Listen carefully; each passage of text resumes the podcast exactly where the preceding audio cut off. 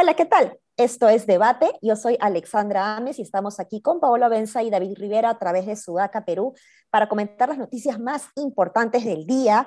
Y hoy, jueves 10 de febrero, pues sigue creciendo un poco la indignación alrededor de eh, los líderes de opinión porque van saliendo más noticias o más denuncias. Hay, hay actores de la sociedad civil que empiezan, y políticos también, que empiezan a manifestar su rechazo frente a algunos ministros puntuales, ¿no? Específicamente hemos despertado esta mañana con un anuncio del Colegio Médico del Perú, en donde anunciaba una conferencia de prensa que se dio a mediodía, en donde, eh, bueno, pues finalmente rechazan em, tener a un ministro de salud tan cuestionado. El día de ayer en RPP estuvo también el doctor Elmer Huerta hablando de lo eh, grave que puede ser tener a un eh, doctor, digamos, primero que no tenga la especialidad y segundo que, o sea, que, haya estado operando mejor, no, no, operar de, trabajando, para no confundir los términos, que haya estado trabajando, digamos, sin tener la especialidad, digamos, acreditada. Y lo otro que es importante eh, ofrecer como soluciones médicas eh,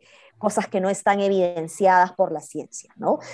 Em, esto es em, un caso importante. Creo que el ministro de Salud tiene un punto cuando dice que no todo es COVID, pero creo que esa frase no fue muy afortunada que digamos. Creo que eh, genera más desconfianza en vez de generar calma. Creo que es importante que se piense, como él ha dicho, en la atención a otras enfermedades que de alguna u otra manera han quedado eh, un poquito de lado, digamos, frente al foco que era importante y que sigue siendo importante eh, respecto al COVID, pero la expresión pues no es em, muy positiva y se han visto además videos de él en donde tampoco se muestra muy amigo de las vacunas que digamos, ¿no? Eh, bajo ese escenario, como les digo, hay diversos em, diversas denuncias que van saliendo y bueno, del día de hoy, de hecho Sudaca hace poquito acaba de sacar una eh, investigación importante acerca de la relación que tiene este ministro con Cerrón y eh, que nos ayudaría a explicar por qué está ahí, ¿no? No sé si empezamos contigo, Paolo, para que nos cuentes un poquito más sobre esta nota que ha sacado Sudaca. Sí, eh, lo, que, lo que intentamos demostrar en la nota, hablando con prensa de Junín y políticos de Junín, es que el ministro de Salud está está donde está porque es un chupamedias de Cerrón. Este, no hay otra razón. Es un doctor eh, que, al que Cerrón le dio trabajo en el gobierno, cuando estuvo en el gobierno regional de Junín, dos veces. Se afilió al partido, la segunda vez ya era afiliado al partido cuando le. el movimiento regional entonces, ¿no? cuando le da trabajo.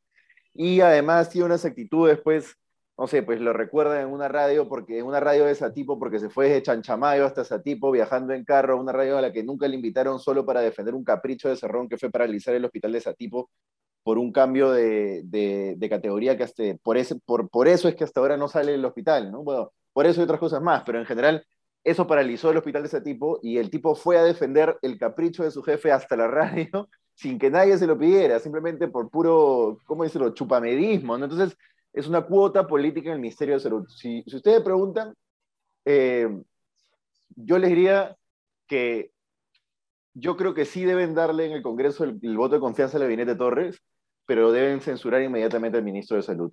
Y el ministro de Salud y el ministro de Transportes. Felizmente, como estábamos comentando antes de entrar, ya se está moviendo la moción de censura contra el ministro de Transportes. Le ha firmado, acabo de ver en Twitter que Carlos Anderson ha dicho que le va a firmar.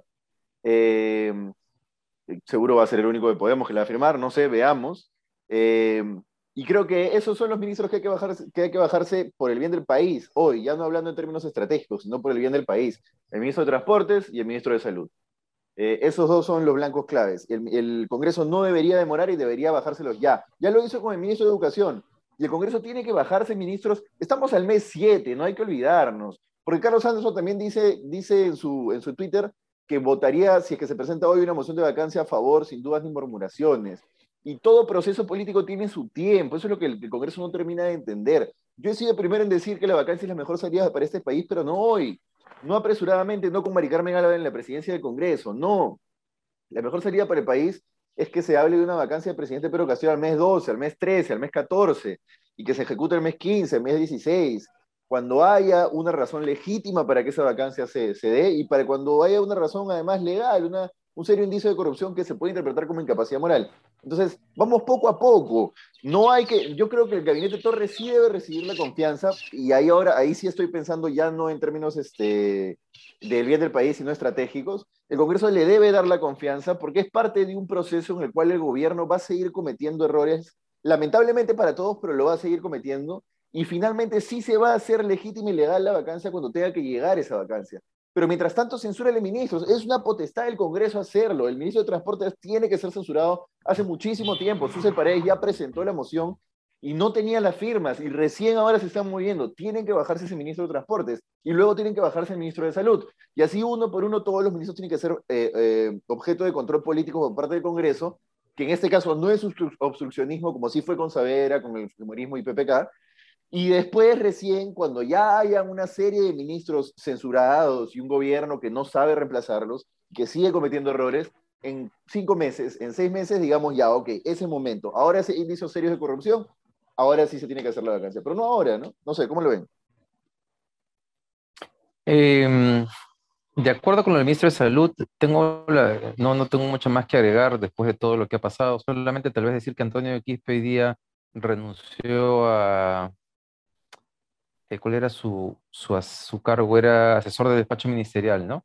Ha renunciado por principios de coherencia e integridad. Y me imagino que no sería extraño que otros funcionarios piensen hacer lo mismo con ese ministro, lo cual es preocupante porque podía llevar a que más bien ese ministerio termine copado por gente de la misma, del mismo perfil del nuevo ministro, es decir, sin experiencia ni capacidad para estar frente al ministerio.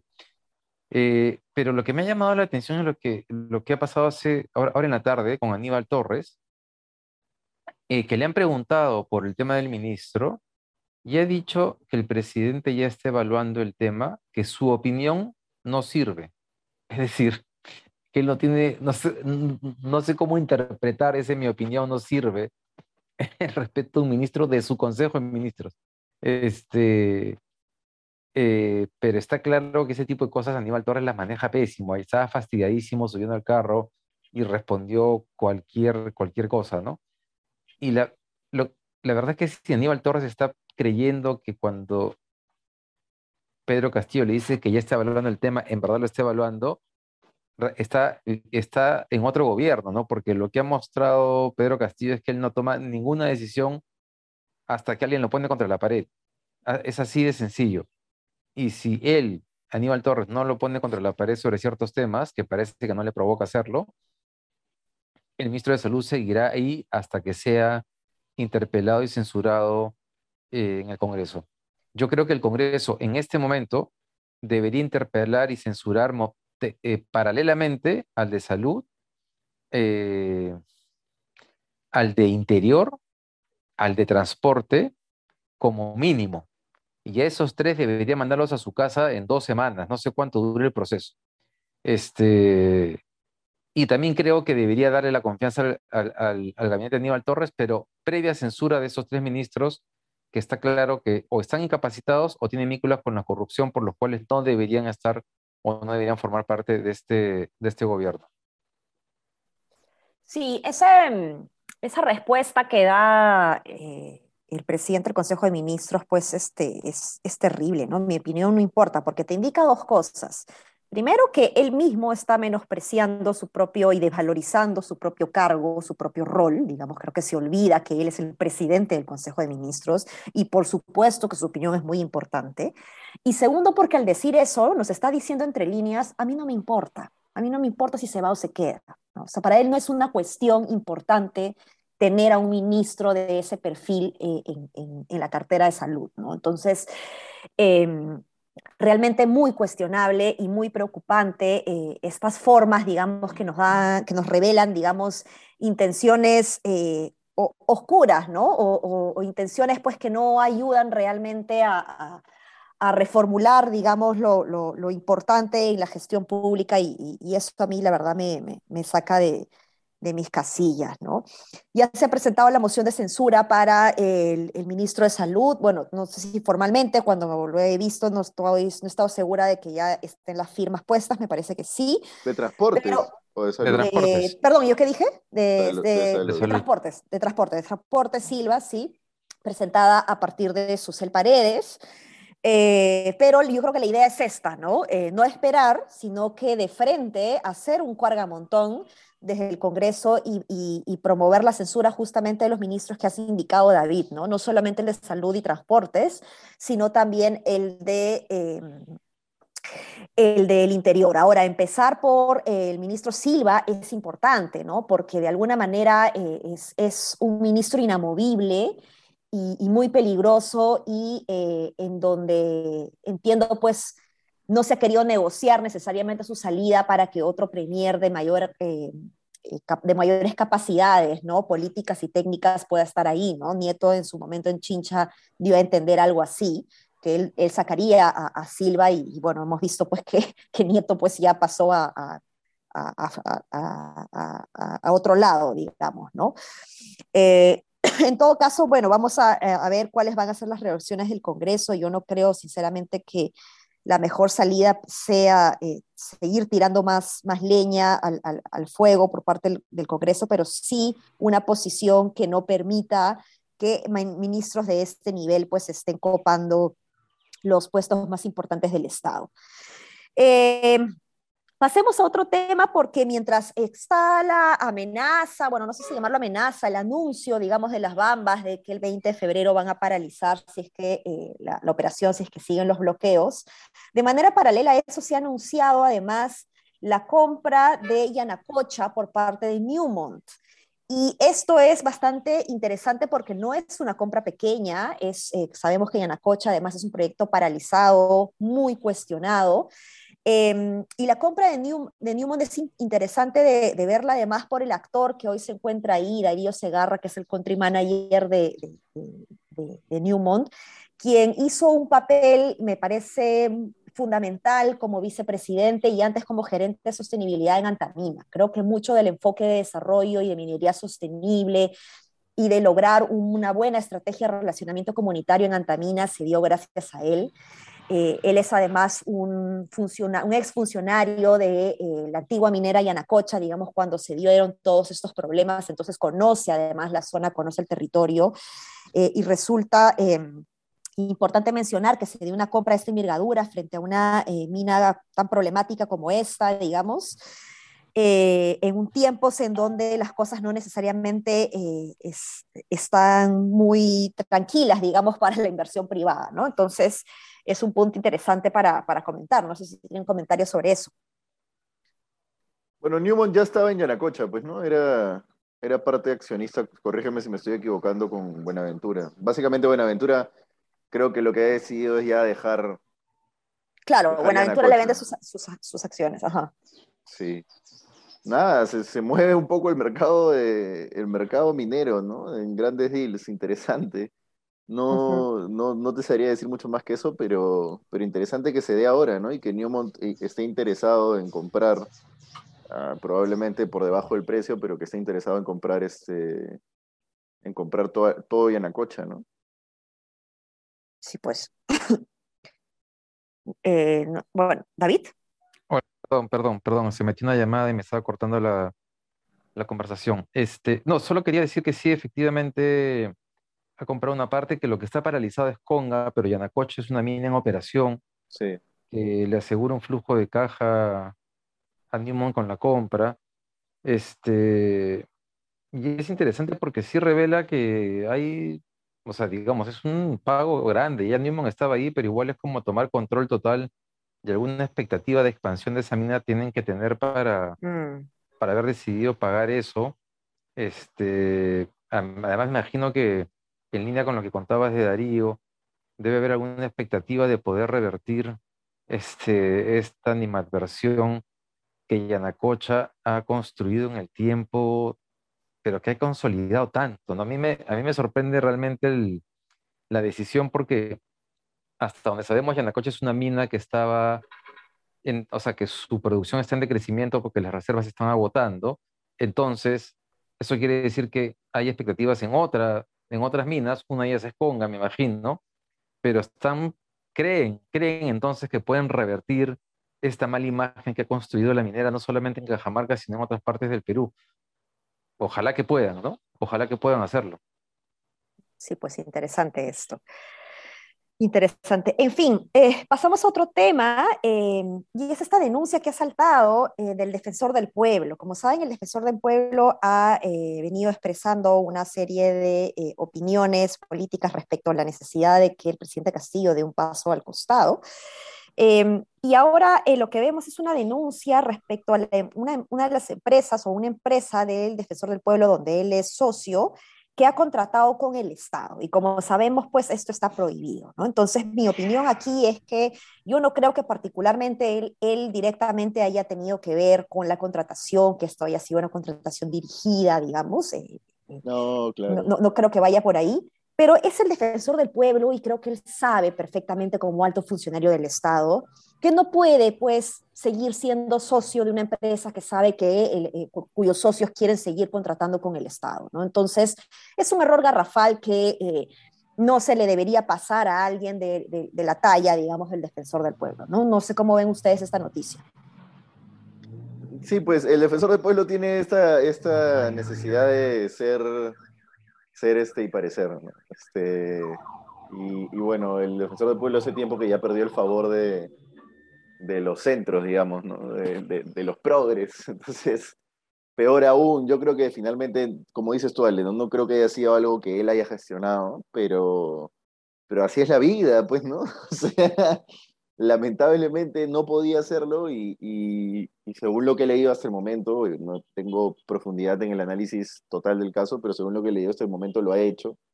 Entonces ya está, pues eh, así es la vida, ¿no? Lo siento, hermano. Hay que, tiene que haber sanción y punto. Sobre todo porque es el defensor. Su, sí. su, papel es ser, su papel es ser correcto, ¿me entiendes? Exacto, exacto. Y además es raro porque o sea, además de ser defensor del pueblo, que ya eso en sí mismo es un problemón para defender algo así, él antes de ser defensor del pueblo es una persona muy familiarizada con el marco legal, jurídico, vinculado al Estado, contrataciones, opinaba en medios. Entonces, este, no es que no sabía, le ha llegado, me imagino, pero le ha llegado altamente. Es rarísimo, la verdad. me, ha sorprendido. Y, como, acá justo antes de entrar al podcast, mientras almuerzo, yo veo la, la doctora Polo de Caso Cerrado y justo le decía a una, a una de, las, de, los, de los participantes, le decía, you should, you should have known, ¿no? debiste haber sabido, debió haber sabido, si no sabía, debió haber sabido, era, era su rol. Oye, y, y, una cosita que no hemos comentado, la entrevista, ¿vieron la entrevista de Vizcarra con Del Rincón?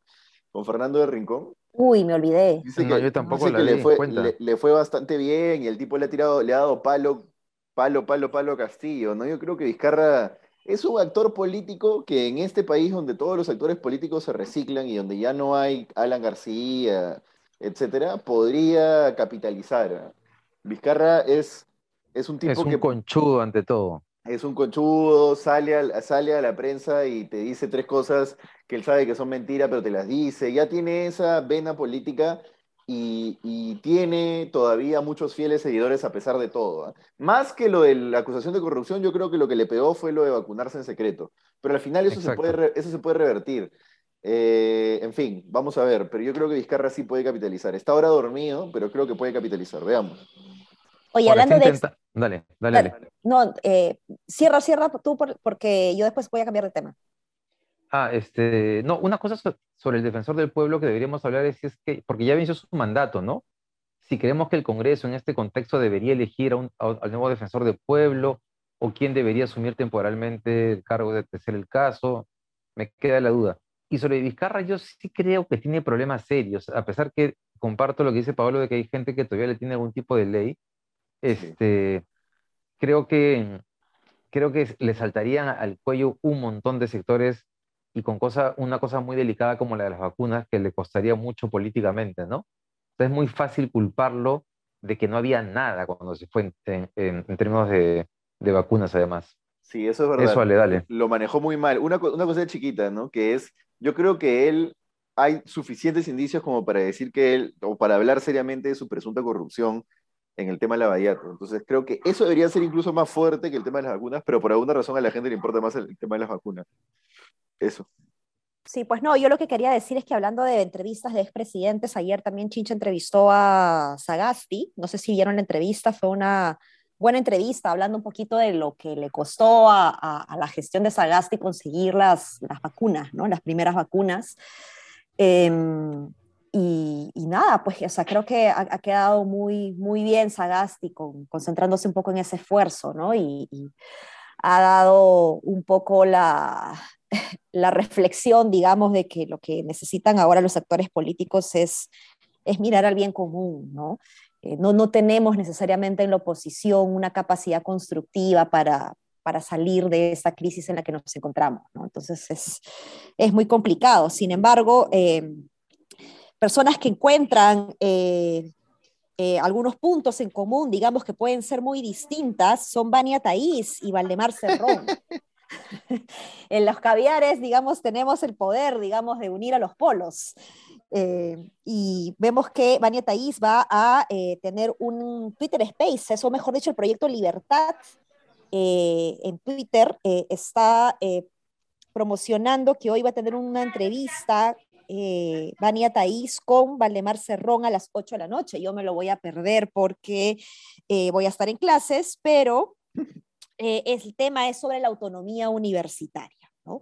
Vemos que ahí, pues, en estos polos, pues, se encuentra justamente este afán por, por ser contrarreformista, ¿no? ¿Cómo, ¿Cómo, ven ustedes esta, esta entrevista? ¿La van a ver o no? Mira, yo, yo, yo, yo diría en esa onda de que ya casi cliché de que los polos se atraen, diría más que los, los, no voy a decir locos porque es ofensivo, pero los, qué sé yo, los, los extraños, porque después de lo de Waldemar, Waldemar Cerrón tuiteando desde su propia cuenta para después decir que era una cuenta troll, ahora con Vania Tais, no, no, se me, no se me aleja mucho la concepción graciosa de una persona que está absolutamente ajena a la realidad. Este, yo hice una broma con lo de Waldemar que se estaba fumando un porro con Vladimir Cerrón y había dicho, bueno, vamos a armar la joda en Twitter. Yo creo que exactamente lo mismo hace, hace hace la derecha, la, la DBA a la que pertenece Banya Tais. En fin, eso. Sí, pues. Este, no, no, no, en realidad no lo voy a ver. Este, solo, solo me hace acordar cuando Banya Tais publicó un tweet que lo comentamos, de hecho, sobre que podrán decirte lo que quieran de Cerrón, esto, esto, pero es un gran líder. Sí, pues. Entonces ahí hay una concepción de, ¿no? de ser vertical, ser autoritario es ser un buen líder. Y, y a pesar de tener esa concepción, se cree ella la, eh, la portadora o, el ejemplo de la libertad, o sea, que es increíble porque es todo lo contrario. Y Cerrón, que se llena la boca eh, diciendo que se llena la boca sobre un montón de cosas que, este, que han fallado en el Perú, en el Estado, y de pronto viene y recomienda a este ministro de Salud, pues es un payaso, ¿no? Son un par de payasos, Baña y, y, y Vladimir Cerrón, y son lo más peligroso que puede, o sea, que puede en el Perú, más peligroso que Pedro Castillo todavía. Los dos, ¿ah? Sí, pues. Sí, pues. Bueno, con eso nos quedamos. Eh, ha sido eh, un podcast, un episodio interesante con todas estas noticias. Vamos a ver eh, qué nos espera el día de mañana, a ver si hay más denuncias contra estos ministros y qué le espera a estos ministros que yo creo que su fecha de caducidad se va adelantando cada vez más. Eso es todo, nos vemos, un abrazo. Chao, chao. Hasta mañana. Chao.